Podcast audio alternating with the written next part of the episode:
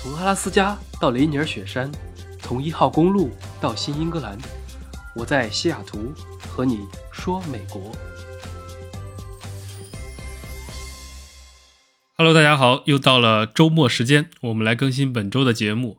最近俄罗斯和乌克兰起冲突，先不说前线战况如何，我发现大家的朋友圈战火不断啊。今天他和他意见不合，明天他拉黑了他，后天他又在群里怼别人，同学群、家庭群、朋友群尚且如此，网上就更不用说了。看多了你会觉得这个世界太分裂了，怎么什么人都有？这就是现实。舆论这个东西，大家都只愿意相信自己想相信的，加上引导和推波助澜，最终就会变成现在这个样子。我们都生活在信息爆炸的年代啊！新闻虽然还在扮演着传播信息的媒介作用，但是早已经不是单向的专属了。这其中还夹杂着大量的东西，比如就像美国媒体也永远是两派，同一件事情事实摆在那里，但是如何解读可能南辕北辙。官媒如此，民间就更甚。所以越是在这种时候，才更需要保持独立思考的能力，把外界的传播为你所用，而不是变成信息的奴隶。因此，早在一千年前，魏征就说了：“以铜为镜，可以正衣冠；以史为镜，可以知兴替。”不如多多了解历史和地理，才不会人云亦云。所以，今天我们就不讲俄乌之战谁对谁错了。为什么？因为就算讲，也只是我自己的看法，不具有任何的参考性。大家可以有自己的意见。另外，这种敏感话题都要审核再三才能发出来，所以还不够麻烦的。因此，我们不讲如今，只讲以前，说一说历史上这三个国家的爱恨情仇，听听故事，以史为鉴。毕竟这个世界也是一直在以不同的形式循环往复的，圈圈圆圆圈圈，最终还是一个圆。好了，废话不多说，咱们今天就从三个角度来讲，分别是中俄、美俄和乌俄，看看他们的前世今生恩怨纠缠，谁是渣男，谁是海王。谁又是万花丛中过，片叶不沾身？我们可以先讲历史最长的，所以就从中俄说起。俄罗斯这个国家大家非常的熟悉了，俄罗斯只是一个简称，它的全名是俄罗斯联邦，位于欧亚大陆北部的联邦共和国，国土横跨两大洲，面积一七零七万平方公里啊，我们九百六十万，所以快是中国的两倍了，占地球陆地面积的八分之一，确实非常的大。自然也是全世界领土面积最大的国家，人口虽然不算特别多，但是也不少，一点四亿，世界人口第九多。它在陆地上有十四个邻国，当然中国和乌克兰都是其中之一，这是地理方面。另外，关于它的民族构成和朝代兴替也比较好讲。俄罗斯历史它是始于欧洲的东斯拉夫民族，慢慢的聚集在一起。在早期是没有什么存在感的，直到中国的东汉末年到唐朝时期，才慢慢逐渐扩大。等到了九世纪，北欧的瑞典维京人的一支流浪部落，叫做瓦良格人，受到当地古罗斯人的邀请，建立了基辅罗斯，并且让这个地方完成封建化。可见是非常晚的，中国都唐朝了，这个地方才刚刚封建化。又过了一段时间，宋朝的时候。欧洲与此同时有一个大帝国，叫做拜占庭帝国，也就是东罗马。一般文化的传播都是从高级文明同化低级文明，因此古代罗斯也不例外。他们选择了拜占庭帝国所信仰的东正教作为国教，由此开始，拜占庭文化与古罗斯文化逐渐融合，最终成为了今天的东斯拉夫文化。再到后来，十三世纪的时候，蒙古横扫亚欧大陆，基辅罗斯自然也被扫了，它就被解体为众多小公国，并且都是被钦察汗国，也就是蒙古的四大汗国之一，也叫金帐汗国，收为了朝贡国。当时整个俄罗斯的西部、东欧还有高加索地区都是蒙古的。后来以莫斯科城为中心的区块逐渐崛起，取代了乌克兰境内的基辅。最终汇聚成为了统一罗斯诸国的中心力量。等再过了一百年，风水轮流转，莫斯科大公国成功击败金帐汗国，并从中独立，发展了两百年。直到十六世纪的时候，莫斯科的大公伊凡四世他开始自称沙皇，并且自诩为第三罗马，这就是沙皇俄国的由来。再后来到了十八世纪，也就是同时代的康熙、乾隆年间。俄罗斯沙皇国通过征服、吞并、扩张，得到了大部分西伯利亚领土，然后有一个著名的皇帝叫做彼得一世，他通过西方化的改革，自己也微服私访，跟随使团到荷兰、英国等地学习，并聘请了大量科技人员到俄罗斯工作、发展贸易和改革等等，也遵照西欧改国号为俄罗斯帝国。那君主头衔也由沙皇改为皇帝。自此，俄罗斯才正式成为真正意义上的帝国。可以说，近代俄罗斯的政治、经济、文化、教育、科技等各方面的发展，都起源于彼得一世时代。这也是俄罗斯历史上仅有的两位大帝之一。后来，在女皇帝叶卡捷琳娜二世统治时期继续强盛，她击败了强大的伊斯兰教封建神权大国奥斯曼土耳其帝国，取得了黑海的出海口，成为了史上领土第三大的帝国。在疆域最大的时候，曾经从中欧的波兰一直绵延到了北美的阿拉斯加，这是俄罗斯帝国时期。再后来，时间很快进入了二十世纪，大家所熟悉的角色开始悉数登场。一九一七年，俄国革命之后，俄罗斯苏维埃联邦社会主义共和国成为世界上第一个宪法意义上的社会主义国家，并且随后成为了苏联的主体，还有最大的加盟国。二战时期。苏联为同盟国的胜利扮演了重要的角色，战后也成为了公认的超级大国，并且在冷战时期和美国互相竞争。在整个苏联时期，也不得不承认它的强大，也产生了很多二十世纪许多重要的科技成就，包括世界上第一颗人造地球卫星，以及首次将人类送入太空等等。在一九九零年的时候，苏联成为了世界上第二大经济体，但九一年苏联解体。那身为原来苏联最大的加盟共和国俄罗斯，它就通过修宪改制，成为了俄罗斯联邦。它的新政体采用了联邦制、民主共和制以及半总统制，从而成为了现在大家口中所说的俄罗斯这个国家。这就是它的千年变迁史。总结下来，从古代最早的基辅罗斯变成莫斯科大公国，然后俄罗斯沙皇国、俄罗斯帝国、短暂的俄罗斯共和国。然后，苏维埃共和国、俄国、苏联，直到现在的俄罗斯联邦，还是比较清晰的啊，比我们的唐宋元明清要简单多了。那这就是关于俄罗斯这个国家的历史背景。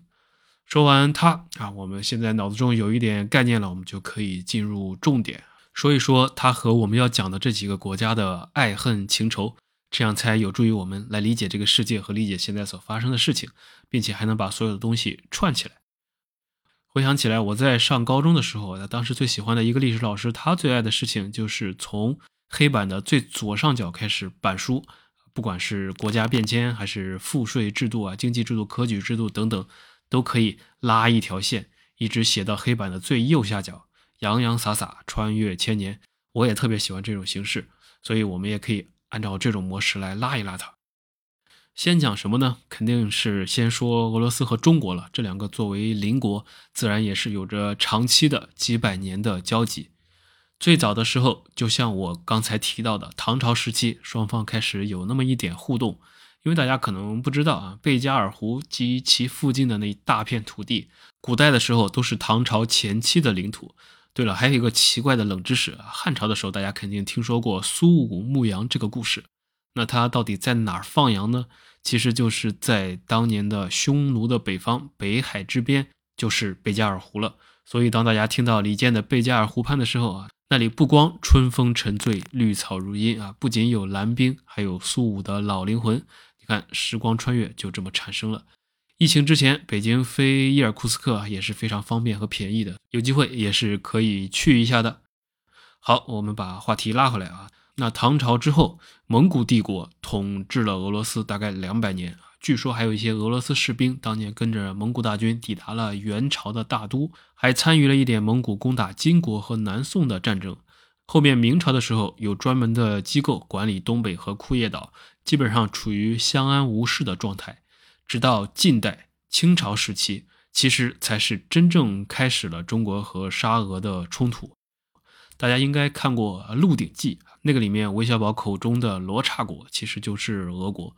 这期间呢，有三大条约和几个边界约定，可以说是改变了中国近代的疆域啊。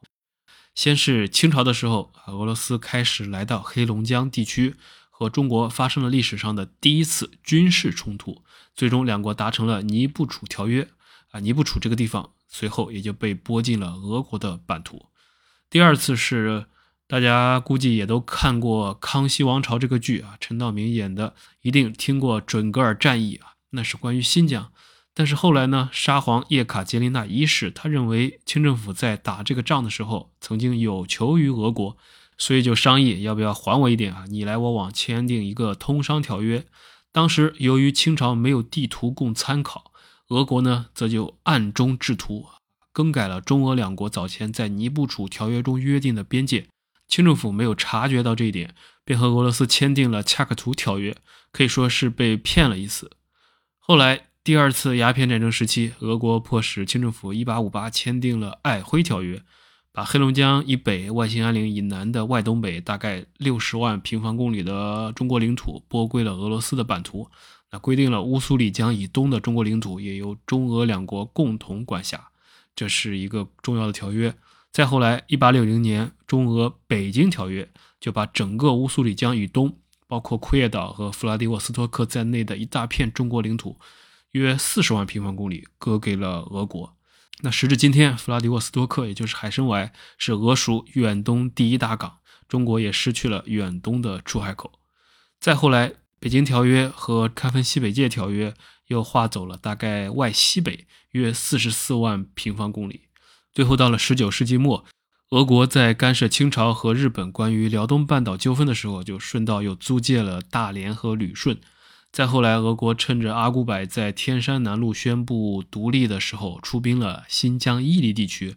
后来根据《伊犁条约》，清朝赔偿俄国军费，收回了伊犁九城，但是俄国取得了霍尔果斯河以西的一片领土。自此，外东北和外西北，中国失去了约一百五十万平方公里的土地。再后来，八国联军侵华。我们在学中学历史或者背诵的时候，都知道英法美俄德日意奥这八国，但是具体每个国家干了什么可能不清楚啊。俄国当时是以平定义和团为由出兵中国，主要是攻占吉林和奉天等地。那中国东北的大部分土地当时就暂时落入了俄国势力范围。等到战火平息之后啊，清政府向多国支付了四亿五千万两的赔偿金，其实就是一人一两。那俄罗斯取得了大概一亿三千万，占总金额的百分之三十，是获得最多赔款的国家。这是历史书里面没有细说的，小字部分都不考。那后来慢慢的可能也就删了。再后来呢，著名的日俄战争啊，当时的俄罗斯为了称霸太平洋而侵略了满洲地区，因此爆发日俄战争。他们是为了争夺在中国东北的利益，俄罗斯和日本打，主战场却是中国的东北地区。因此，在这个期间，东北受到了深重的影响啊，大量平民死于战火中或者流离失所。除了上面所说的这些官方条约之外，当时的俄国还以渗透的方式扩大其在清朝领土唐努乌梁海的影响力。二十世纪初，俄罗斯以保护为借口吞并了唐努乌梁海，事先也没有和中国签订任何的条约，这是另外一块土地。那这些拉通到一起，就是整个清朝时期和俄国的交集了。这些双方都官方承认。那除了领土问题之外，还有一个比较敏感的话题，属于双方不谈，但是一些史书中已经写了的内容，那就是庚子俄难。这个名字或许比较官方，民间的说法就叫做海兰炮惨案或者江东六十四屯惨案。因为一九零零年是庚子年，所以这两件事情也就都称为庚子俄难啊。当时俄罗斯帝国它是以义和团破坏了东清铁路为借口，对海兰炮还有清朝管辖下的江东六十四屯两地中国居民进行了多次的大屠杀。根据一些记载和这些惨案的目睹者，他们是用了一个词来形容这件事。就是毛骨悚然，因为除了男性之外，还有大量的紧搂着婴儿企图逃脱的母亲被纷纷刺倒，从怀中滚落的婴儿被碾得粉碎啊，有很多这种细节描述，那具体就不说了，大家可以去阅读《爱辉县志》，那根据这个县的县志里面都有一些记载，这个现在属于避而不谈的敏感话题。好了，那清朝说完，等下一个阶段就是中华民国时期。这期间最主要的事件，估计就应该是蒙古地区了啊。日俄战争之后，俄国侵略蒙古，然后推动它独立为国。在这种少数民族聚居区先独立，然后成为俄国的附属国，也是比较常见的一种手段了。自此，中国失去了外蒙古，也是大约一百五十万。所以这样，外蒙古一百五，再加上西北和东北的一百五，就大概在失去了三百万平方公里后，啊，九百万平方公里的三分之一。至此，中国的疆域图基本上就成为了今天大家所熟悉的雄鸡形象啊，就像诗歌里所说的。我是你河边破旧的老水车，数百年来纺着疲惫的歌。那这些就是中俄之间关于领土的一些历史渊源。再后来，十月革命之后，俄国成为了社会主义国家。当时成立于莫斯科的第三国际也促成了第一次国共合作，中间起到了一些帮助的作用。那这期间，南京政府和中华苏维埃共和国跟苏俄之间也都有一些交流。直到抗日战争之后，当时中华民国和苏联都意识到最大的威胁是来自日本帝国，那两国的官方外交关系也就逐渐恢复。后来签订了中苏友好同盟条约，规定中苏两国开始合作抗日。这期间，双方比较有冲突的话题主要是两个地方，一个是一九四四年唐努乌梁海被苏联并入其领土，成为了图瓦自治州。中华民国当时是不予承认的，提出抗议，但苏联方面没有回应。另一件事呢是进军东北，苏联在日本投降的前期对日本进行宣战，进军东北。虽然日本的侵略非常的可恨，但是在军队的战争之外，当时在国际社会上比较大的另一个争议是，苏联在打完日本兵之后，对整个东北的日本侨民还有平民进行了屠杀。据说苏联俘虏日本人的总数是六十万啊，当然也加上了一些军队军人。从西伯利亚最后送回日本的俘虏在二十万左右，再加上几条船的骨灰啊，所以有四十万人都没了。同时，这个行为一旦开始就很容易失控啊，比如说他也同时对中国东北的平民进行了一些骚扰。这其中一个比较大的事件是当时东北民主联军松江军区司令员卢东升。他因为制止苏联红军在东北当时的一些抢劫，还有一些行为，而被人背后开了一枪，枪击致死。冰城之下埋英魂，牺牲在了哈尔滨。那苏联对当地进行的抢劫和强奸妇女的行为，也引起了当地人的一些恐慌，造成了恶劣的影响。如果大家有和东北的老人聊过啊，估计听过一句话，叫做“走了个小鼻子，来了个大鼻子”，那其实就是对于日本和苏联的形容。当地人。对苏联红军的厌恶和对日本殖民者的厌恶不好说谁更甚，因此在这期间，这是一个比较大的争议行为。那这些行为也多多少少的影响了，甚至后来中华人民共和国和苏联的一些关系。那这就是整个民国时期的一些交集。再后来，一九四九年，新中国成立了。中国和苏联的关系也会分为两个阶段，大家可能也都在近代这种历史或者政治书里面都已经学过了。如果用两个词来形容，可以说一开始的第一个词叫做一边倒，后面的词就是中苏交恶。苏联它当年作为第一个承认中华人民共和国并建交的国家，自然是提供了很大的支持啊，尤其是初期同盟互助条约里面就说到，一方被攻击，另一方就要援助。那在一定程度上保证了中国的安全，同时苏联方面也承诺把东青铁路交给中国，给了中国大概三亿美元的低息贷款，年利率百分之一，然后从大连旅顺撤离啊，管辖权还给中国。但是这期间呢，中苏也共同承认了蒙古人民共和国作为独立国家的地位。那整个这个时期，中苏是名副其实的蜜月期。我们都不用说那些数据统计，那最直接的一个例子，当斯大林去世的时候。中国啊，全中国下半旗默哀三天，那这个地位可以说是非常的高了。再后来，五八年开始，因为国家利益啊、领导人还有各种发展道路等多重原因，中苏关系开始恶化。这期间最重要的冲突，应该算是围绕着珍宝岛这个地方。导火索是当时苏军装甲车撞死了争议岛屿的四名中国居民。那后来呢？对于事情的经过还有认定，史学界现在有不同的说法，所以我们就不得而知了，不好说到底是哪个是对的。那一般都是隔代修史，所以后世估计自有分明。那基于这些交恶事件，当时的中国外交方针也变了，变成主张和第二世界还有第三世界的国家团结起来，甚至和美国建立起一道反对苏联霸权的路线。所以一直快到九十年代，中苏关系才开始逐步的从交恶变成了正常化。那如果我们说完这个阶段，就进入最后一个时期了，大家也都知道了，就不再细讲。苏联解体之后，中俄基本就属于好朋友、好伙伴和好邻居关系，建立了战略协议伙伴关系，直到现在。那这些就是中俄百年来的恩怨情仇了，是最复杂的，但是也是最明显的。可以看出，没有永远的敌人，也没有永远的朋友。国家利益合纵连横。好了，说完中俄，休息一下，后面的美俄就简单多了。毕竟美国一七七五年才开始独立战争，是一个没有什么历史的国家。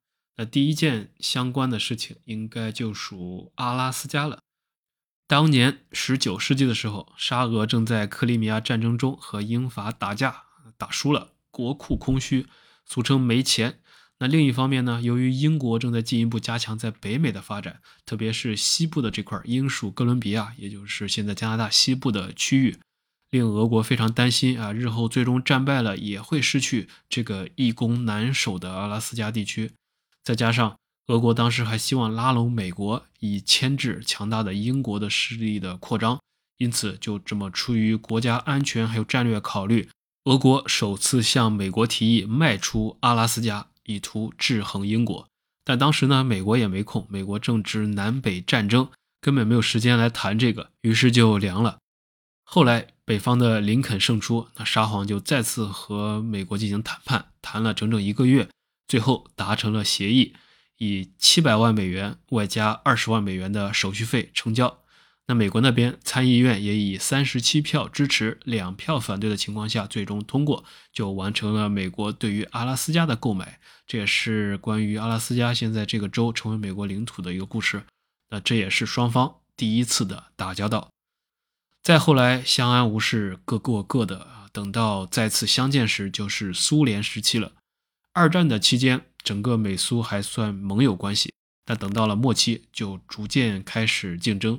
等进入冷战时期，双方在意识形态上为了各自争夺国家的影响力，也进行了一系列的核武器还有常规武器的军备竞赛等等。这个就史称美苏争霸，都是大家非常熟悉的一些名词了。这期间，北约和华约相继成立，直到1991年，当时的领导人戈尔巴乔夫和这边的老布什签订了协议。共同削减两国的核弹头数量，以及后来苏联解体，那冷战才真正的结束。再到后来，苏联解体之后，俄罗斯继承了苏联的联合国席位，还有朋友圈，但是长期的经济不景气导致它的国力和军事实力都有所下降。而美国当时刚好处于第三次科技革命的黄金时代，于是就变成了超级大国。这其中还有两个涉及乌克兰的事情啊，我们可以说一下。一个是克林顿政府时期，当时俄罗斯、美国、英国、乌克兰这四个国家在匈牙利的首都布达佩斯签署了一个安全保障备忘录，它主要就是关于乌克兰的无核化，因为乌克兰当年的军工是非常强的。还有这个协议就是写到了无核化之后要尊重乌克兰现有领土的独立和主权，避免使用武力等方式威胁乌克兰等等啊，大家可以记住这个条约。第二个呢，就是奥巴马时期，二零一四年可以算是美俄关系近期的一个转折点了。由于乌克兰他们当时亲欧盟示威事件的爆发，普京就下令出兵占领了克里米亚地区和介入了乌克兰内战，那也建立了东乌克兰的亲俄势力圈。他们与亲北约的西乌克兰对峙到了今天，这两个也算是当今乌克兰事件的一个背景。再后来就是非常近期的特朗普和拜登时期，大家都知道了，美国和俄罗斯双方互相都觉得对方不友好，互相不顺眼。现今的美俄关系很微妙，官方的说法叫做建立在互相保证毁灭的前提下维持不交战。你如果听这个名字，可能觉得非常的拗口啊，互相保证毁灭是什么关系？那其实就是指对立的双方中间。如果有一方全面使用核武器，则两方都会毁灭。这是根据战略中的下组理论啊，要避免有人使用强大的武器，就必须也部署这样的武器。说白了，就是你打我，那我们就同归于尽，所以大家都不会打。那这个策略实际上也就是一种经济学上的纳什均衡，双方都要避免最糟且有可能发生的结果。这种关系能够避免什么？避免人类毁灭。毕竟，如果两个核大国如果真打起来热战，地球可能就没了。这是关于美国和俄国。说完中俄、美俄，最后的最后就是近期的热点了——乌俄关系。我们不讲现在的事情啊，我们只讲古代，我们只讲历史。那普京说，乌克兰自古以来就是俄罗斯的领土。乌克兰其实也可以说，基辅自古以来就是俄罗斯城市的祖先。因为说起来，他们两个本来就是一家的，你中有我，我中有你，所以很难说清楚。二者有很多共同的历史。由于白俄罗斯、俄罗斯还有乌克兰，他们三者的共同前身都是基辅罗斯这个国家。我们刚才也提到，这国家在历史上曾经也比较强大，在早期的时候。那乌克兰的现在首都基辅，也在很多历史中被称为俄罗斯的城市之母，可见他们关系的密切。后来，在我们之前提到的蒙古人征服了俄罗斯之后，以东斯拉夫人为主的古代基辅罗斯国灭亡，分裂成了俄罗斯、乌克兰、白俄罗斯这三个国家。那乌克兰自己呢，也可以分为西、中、东三个部分。在脱离蒙古统治之后，西边的乌克兰是成为了当时。他们叫做什么？呃，叫叫什么来着？波兰立陶宛联盟的一员。那中部的乌克兰呢？他是哥萨克人，就拒绝加入，同时也不想信奉天主教，因此他们就要求加入文化较为相似的俄罗斯基督教东正教这一派，最终加入了莫斯科公国。那十八世纪的时候，刚才讲的也都串上了。当时的俄罗斯女皇叶卡捷琳娜二世跟普鲁士还有奥地利瓜分完波兰之后。那西乌克兰与俄罗斯也完成了统一，那至此，古代基辅罗斯的领土基本上也就完全收复了，变成了当时俄罗斯帝国的一部分。等到了苏联时期，俄乌两国他们都是苏维埃社会主义共和国联盟的创始成员，也都是苏联解体相关条约的缔约国。那乌克兰和俄罗斯也就各自独立了，只是说独立了之后也留下了一些历史遗留问题，最主要的就是克里米亚地区。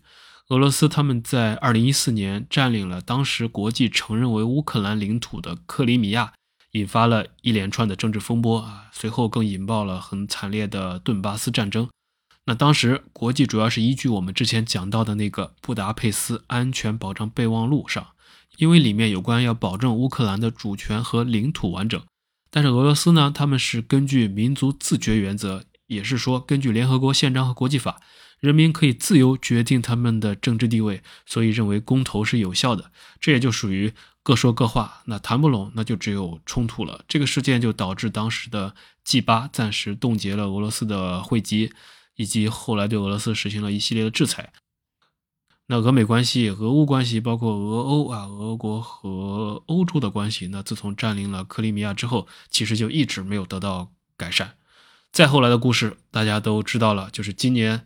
二月二十一日，俄罗斯承认了乌克兰东部那两个分离地区——顿内茨克人民共和国和卢甘斯克人民共和国，并以维和的名义派军进驻。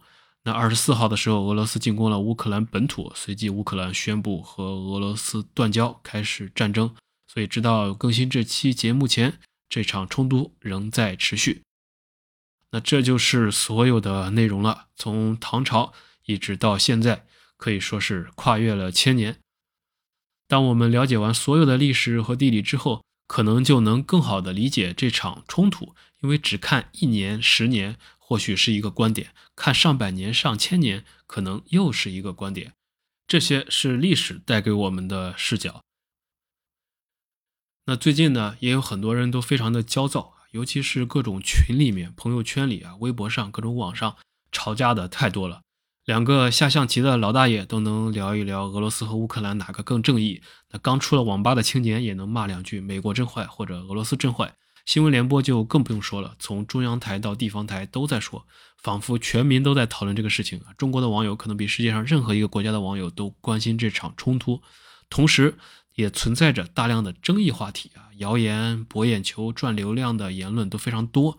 那我这样说啊，美国的福克斯和 CNN 说的话都不一样。何况俄罗斯媒体和乌克兰媒体，更不用说网上的各种说法和你我的观点了啊！我甚至还看到一些媒体的内部文件说，要求现在关于有利于某某的或者不利于某某的新闻一律不许发所以你看，你不管信哪一个，都不如信自己啊！求人不如求己，我们都有独立思考的能力。如果没有，也没有办法，因为舆论战本来就是战争的一部分。所以，不管是所谓的援引外媒观点，还是引用当地民众观点，自然可以引用任何你想为自己所用的观点。因为这个世界本来就是和而不同的，你可以说一切都是谁的错，也可以说谁都没有错。但是最近啊，似乎主要是很多人被这个事情影响了心情，那其实也完全没有必要。说到这里啊，想起一个一个老故事啊，不知道真假，但是不重要啊，可以当故事来听。大概就是有一天啊，孔子的一个学生在门外扫地，所以来了一个客人问他：“你是谁呀？”他就很自豪地说：“我是孔子的弟子。”那客人就说：“那太好了，我能不能请教你一个问题？”学生就很高兴地说：“啊，可以啊。”他心里在想：“你大概是不是要问什么奇怪的问题？”于是这个客人就问道：“一年到底有几个季节？”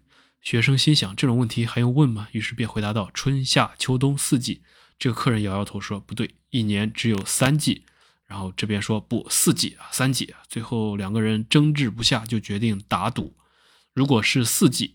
客人就向学生磕三个头，如果是三个季节，那学生就向客人磕三个头。那孔子的这个学生心想，这次肯定赢定了，于是就带了客人准备去面见老师孔子。正巧这个时候，孔子从屋里走出来，学生于是上前问道：“老师，一年到底有几个季节？”